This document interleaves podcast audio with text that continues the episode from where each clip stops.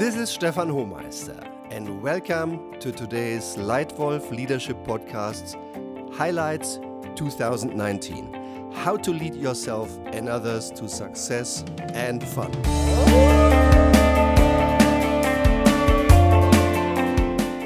A very special welcome that you're here with us today and investing some of your time. This is a very, very special edition because, like in all the years before, I've learned a ton about leadership. And this series, this edition today, is all about the three most striking lessons that I have learned across working with 25 different companies, more than a thousand leaders in 2019 alone. So, welcome to this podcast. As you know from previous versions, I would never pretend this to be the truth, and for sure not the only one. This is just my perspective on a topic that is important to success and fun in business life and beyond. It's my view on how to lead yourself and others to those wonderful, precious goosebumps moments in life, to success and fun that they themselves would never have deemed possible. So here is my first lesson. Lesson number one on how to turn yourself into a great leader. Point number one self reflection. One of the lessons that just got clearer and clearer to me in this last year is the fact that the higher up people get in an organization, typically the less feedback they receive, and oftentimes the less honest feedback they receive. Because imagine if you have been promoted to a first time leadership role, suddenly you have power. If you've been promoted from first time leadership into a middle management role, your role is even more powerful. And if you get promoted from middle management to senior to top management roles, to C level roles, and maybe even to the chief executive chair, the power of your role is ever increasing. And my observation is that quite a number of people do not really dare to give honest feedback to their boss, particularly if she or he is the chief executive. So people might be scared of the power of your role. And sometimes people, in addition to this, are even scared of you. So be aware wherever you are in your organization.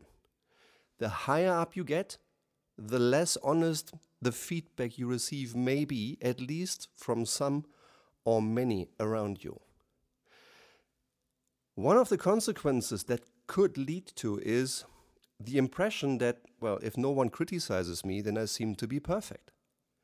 And if we don't reflect about this, then we might really think that almost everything we do is right because we are not reflecting anymore. And that is risky because every single one of us has strengths and weaknesses. We do great things, we achieve fantastic breakthroughs, but we also make mistakes. Why? Because we are humans. Bloody simple. And being a chief executive does not prevent you from making mistakes. So, this self reflection is one of the key insights that I distilled out of 2019. I think the, the valuable question we can sometimes ask ourselves is from time to time, stop and think Am I doing the right thing? Is there any area that I need to improve in myself? These might be powerful questions to help you to get even better. I had an interesting moment in November when a good friend of mine, Jörg Rother, again invited me to his leadership circle, uh, a group of very accomplished, very strong personalities, and a man who joined us for the first time.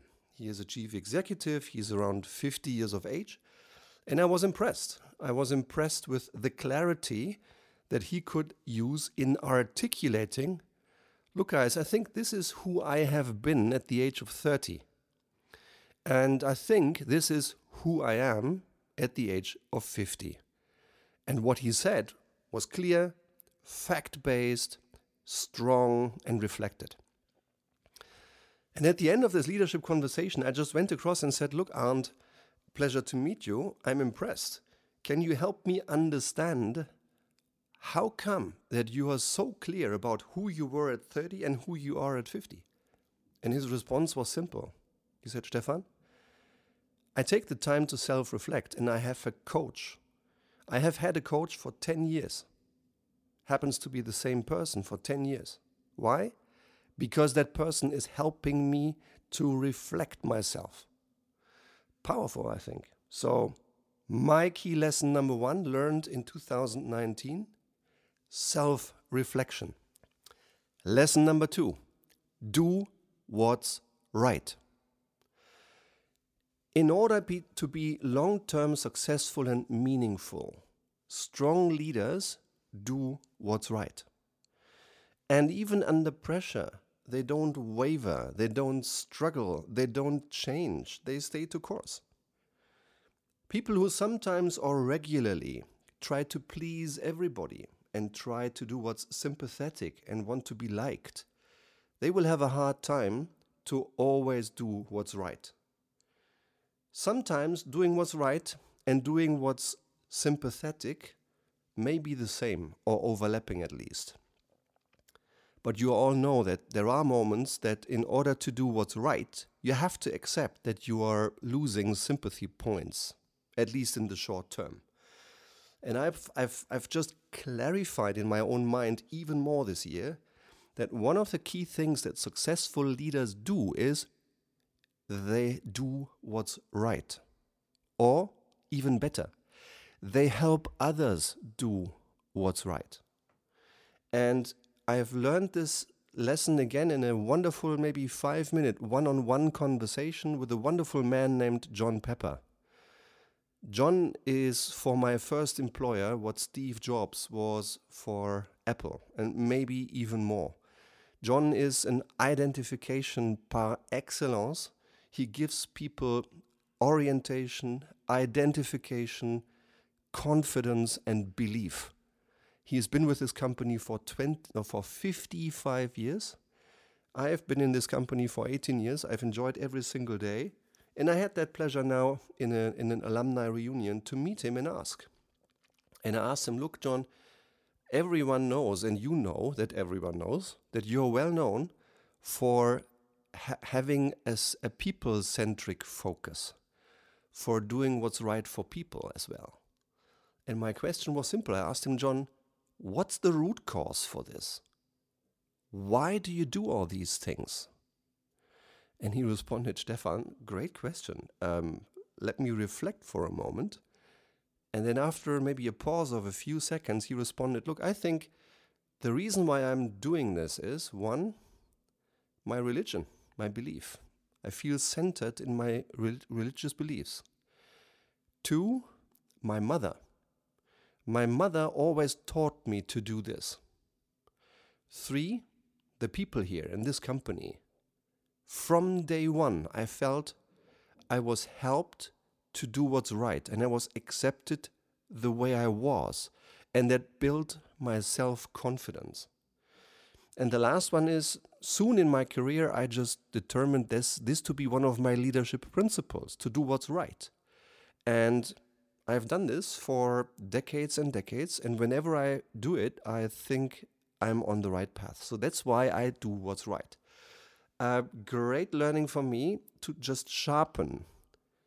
It's easy to understand on a superficial intellectual level. But like so many things in daily life, leadership is not about understanding something in theory. It is getting this theory into practice, doing it, doing it well, doing it consistently well, and particularly doing it consistently well when under pressure. And that's learning too do what's right. Thank you, John Pepper. And lesson number three leading with leadership systems. More and more companies, thank God, realize that successful long term business results do not come if you only focus on the what, if you only focus on the short term financial returns. they don't maximize. You do maximize your mid and long term meaning, your purpose, and your financial returns if you focus on two things on the what, i.e., the performance, the financial returns, and the how. The how of leadership, the how you lead yourself, the how you lead your boss, the how you lead the people around you, and even more important, the how you help others to lead. And if you want this and if you believe this, and there are ample facts to prove it's right, if you want to get this, then one of the key things you need as a C level leader is to design the right leadership system around your company, around your people.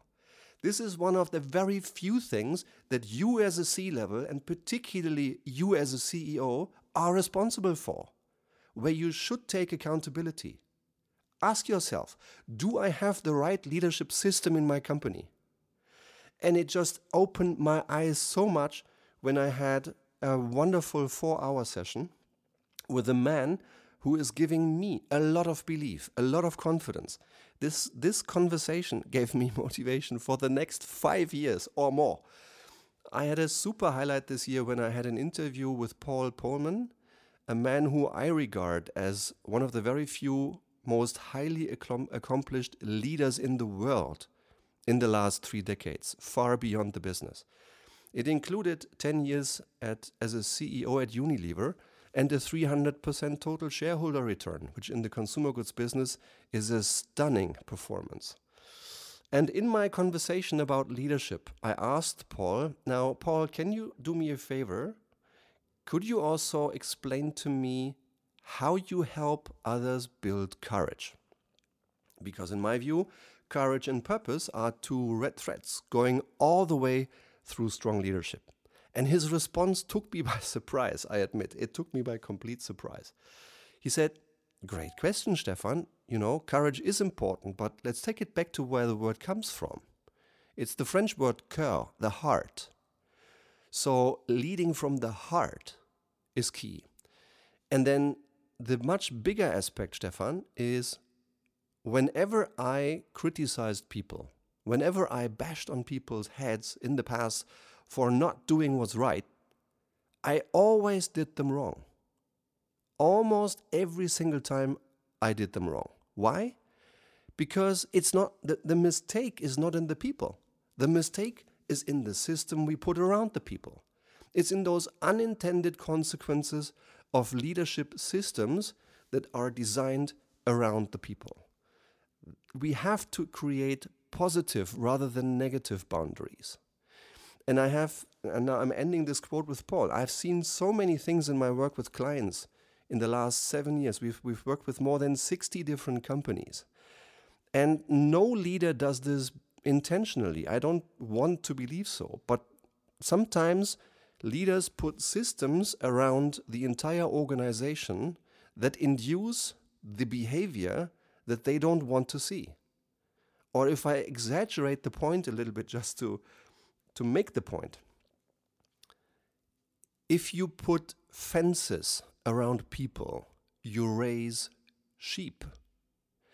And some organizations, in some organizations, there are so many limits, so many rules, so many boundaries that prevent people from thinking and taking responsibility. They just reduce them to conform. Well, if we reduce people to conform, guess what they do? They conform. But if that's what we do with them, if we put systems in place that conform, we must not com complain that they do not take responsibility for leading the thinking. And that's what Paul, with this response, with this interview, which is also here in this Leitwolf podcast, by the way, just sharpened in my own mind. It's the importance of leading with strong, positive, empowering leadership systems. Yeah. I have seen behavior where even $20, less than 20 euros of expenses had to be approved by the CEO himself. Well, if that's what you do, then you send the signal of control, of micro, of even nano management down to the last detail. That's an example of a negative boundary that stops people from thinking and taking responsibility. But if you flip it on its head, and, and the best example I've come across so far is the Ritz Carlton example, a premium hotel brand all around the world. In the Ritz Carlton, and I've verified it is true, every employee is entitled and empowered to spend up to $2,000 on the spot ad hoc in front of clients if that is what's needed to make this client satisfied right now. And all that without any prior authorization by any manager in the business. This is an example of a positive boundary, of an empowering boundary. And guess what? That's one of the key reasons why Ritz Carlton is successful and has very high employee and client satisfaction because they empower their people with the right leadership system. So that's my third lesson that got very clear to me in this last wonderful year. It's lesson number three leading with leadership systems.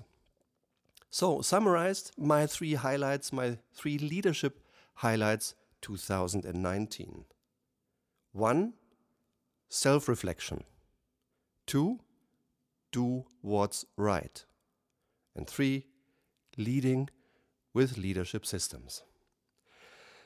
I hope that you have had a great year, that you've enjoyed it. I hope you've enjoyed this year's Leitwolf podcast.